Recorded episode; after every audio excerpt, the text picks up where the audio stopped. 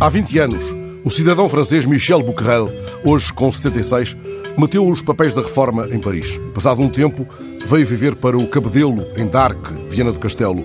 Perto da casa onde reside, havia uma zona de mata abandonada, na qual Michel começou a cultivar um jardim.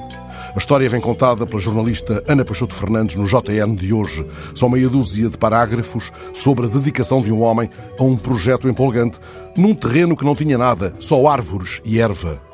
Michel conta que começou a erguer o jardim sem autorização. Entretanto, já recebeu um louvor da Junta de Freguesia e os serviços municipalizados de saneamento básico de Viana já lhe prometeram a instalação de uma torneira com água gratuita. Até agora ele pagou do seu bolso a água com que alimentou as cerca de 150 espécies de flores de um jardim público erguido num pedaço de terra de ninguém. Tão gratos deveríamos ficar todos a este homem que contraria a fialdade do mundo sem cair no giroflé giroflá do Sr. Pangloss. Ele retoma serenamente a resposta de Cândido ao mentor que apregoa o melhor dos mundos. Devemos cultivar o nosso jardim.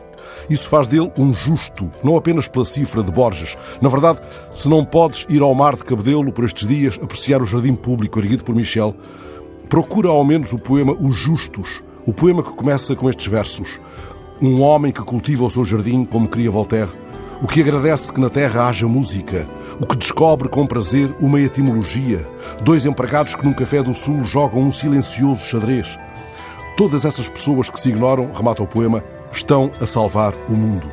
O grande Cícero disse-o, afinal, de outro modo: se ao lado da biblioteca houver um jardim, nada faltará.